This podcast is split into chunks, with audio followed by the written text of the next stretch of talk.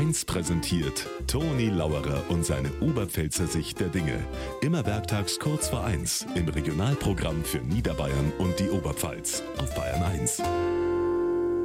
Unsere Gesellschaft wird ja immer moderner und immer digitaler. Aber es gibt Leute, an denen geht das noch total vorbei. Ich war am Samstag im Supermarkt zum Einkaufen, hat vor mir an der Kasse ein junger Bursch mit seiner Uhr bezahlt. Smartwatch, wissen schon. Dann habe ich das einem Bekannten verzählt, dann sagt er, ehrlich, mit der Uhr?